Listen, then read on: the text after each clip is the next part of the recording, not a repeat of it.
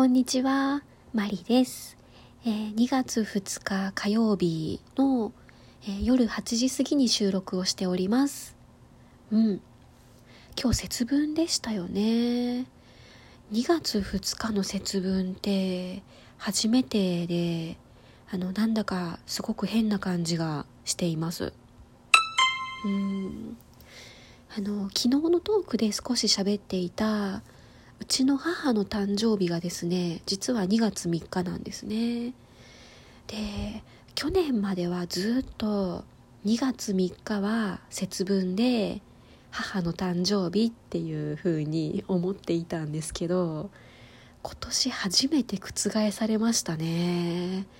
うん2月2日の節分。ものすごく変な感じです。うん。で帰りにちゃんと恵方巻きを買って帰りましてですね南南東の方角を向いて厄除けを願いながら 食べました。なんかあれ願いが叶うんですよね確か。もうとりあえず願いを叶えてくれなくていいから何事も悪いことが起こりませんようにっていうそっちをひたすら願いながら食べました。美味しかったです。えっと恒例のギフトのお礼からお伝えしようと思います。えっと今日はですね楽しい竹と元気の玉を頂戴しております。ありがとうございます。うん。であとメッセージも頂戴してましてですね昨日のトークで上司だって部下を選びたいんだって いうトークを出していたんですけれどもあのそれに対して名言っていうことでメッセージを頂戴してましてあの心の声を代弁してもらって嬉しいですというコメントを頂戴しました。ありがとうございます、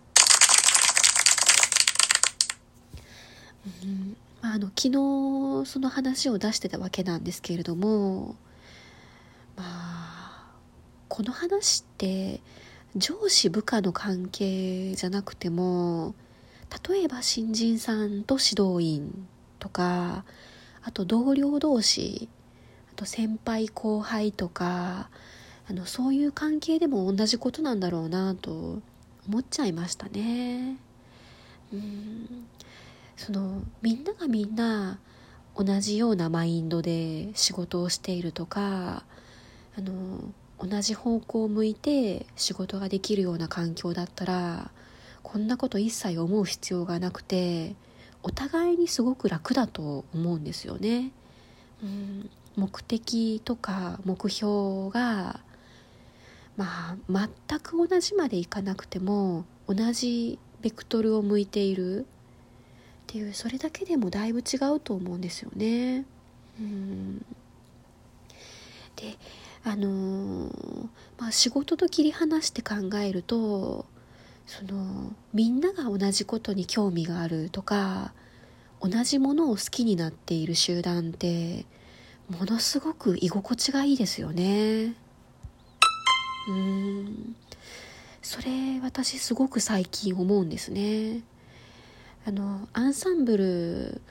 そのバイオリンのアンサンブルに参加したのが面白くて11月からツイッターを始めてで12月からラジオトークも喋り始めてっていうことで、まあ、そのバイオリンのつながりとか文子先生を応援している人のつながりで発信をすることが最近すごく多くなってきてるんですけれどもあのそういうつながりがですね私の中で本当に一気に大部分を占めるようになってきてでそれまでは別に仕事のこととか家のことその掃除とか洗濯とか家事をすることって別に何とも思ってなかったんですけどそのバイオリンつながりとか文子先生つながりのあのそういう関係が広がるにつれてなんかそういう仕事とか家事の時間が煩わしく思えてきてしまって。うんそうなんですよ。あの仕事が終わったらトーク聞きたいとか今日はラジオトークライブがあるから早く家に帰って家のこと済ましてとかあのそんな風に考えれば考えるほどその興味のあることがどんどん好きになって興味がない、まあ、興味がないというかあのそこまででもない仕事とか家のことって本当になんかあの邪魔じゃないですけど この時間がなかったらもっとラジオ聴けるのになとか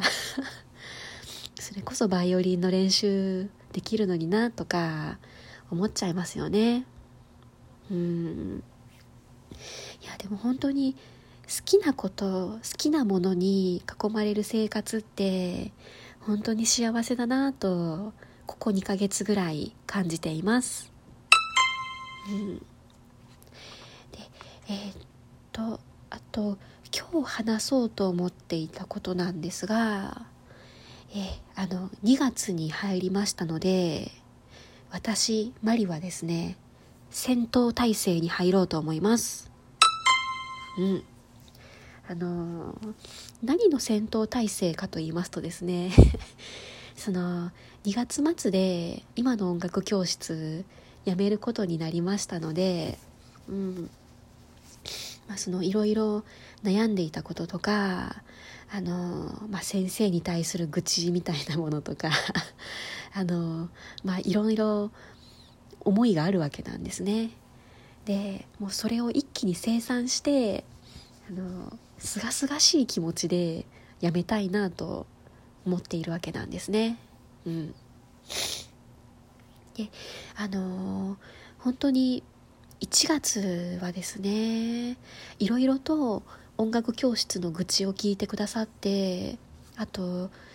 その先生とか音楽教室変えた方がいいんじゃないかなって思いながら聞いてましたっていうメッセージを頂戴したりとかあとすごくあの背中を押してもらったんですね。すごい応援のメッセージもいっぱい頂戴しましてすごく嬉しかったですしああやっぱりちゃんとしたいなって私自身が思ったんですね。せっかく皆さんにここまでいろいろ気にかけてもらったのでもう綺麗にして音楽教室を去りたいと思うことができました。うん。えー、そんなわけでですねとりあえず12月31日と1月1日 もうだいぶ前なんですけど年末年始にですね貸しスタジオ、えー、その貸しレッスン室を予約していたんですけれどもあの年末年始にビルのドアが閉まっていて中に入れなかったのでキャンセル扱いになっていた分があるんですね。でそれについては返金をしてもらうっていうことになってたんですけれどもあのそれがまだなんですね、まあ、あの支払いをクレジットにしていたのでクレジットの明細でそのマイナスあの返金になるっていうことだったんですけどそうなんですよ。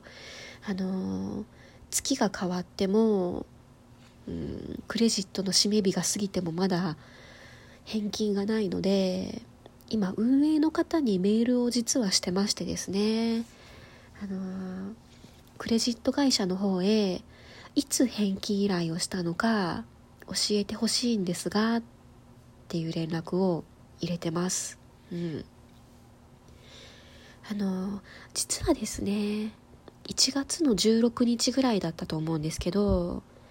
えー、っとその音楽教室を退会するかレッスンの時間を減らすかで迷っていた時にですね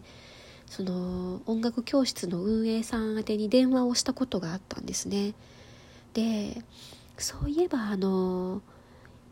あのレッスン室のレンタルの分の返金ってどうなりました？って電話で聞いてみたらその1月16日の時点では「あ手続き進めてますよ」って言ってもらってたんですよね。うん、でまあその電話からも半月以上経ってるんですがまだ返金にもならないですし実はメールを送ったのがですね日曜日の夕方なんですね。でまあ丸2日間何も連絡が来ないわけで。普通はねあの今調べてますとかあのー、ちょっと状況確認しますので少しお待ちくださいとか何か連絡が来てもいいと思うんですけど何も来ないまま丸2日経ってましてですねちょっとますますイラッとしてきてるとこなんです。そうなんですよ。でまああの金額は大したことないんですね。2000円とか2時間の2日分なので、まあ、2000円ぐらいの話なんですけどあのお返ししますって言ったものはやっぱりもうしっかり返してもらおうと思いましてなんかこっちも気持ち悪いですしね、うん、なのでそれをまずは対応してもらおうと思っているのとあとその流れで緊急事態宣言の時の歩行の時間残り4時間を受ける権利があるのかないのかまああの私の計算ではあるんですけど 一応そこについても確認をしたいなと思っています。うん、で先生に対する文句についてはですね最後の最後あのもうレッスンに行く必要がなくなった時点で運営さん側に実は先生のレッスンでこんなことがありましてって最後苦情を言って縁を切ろうと思っています。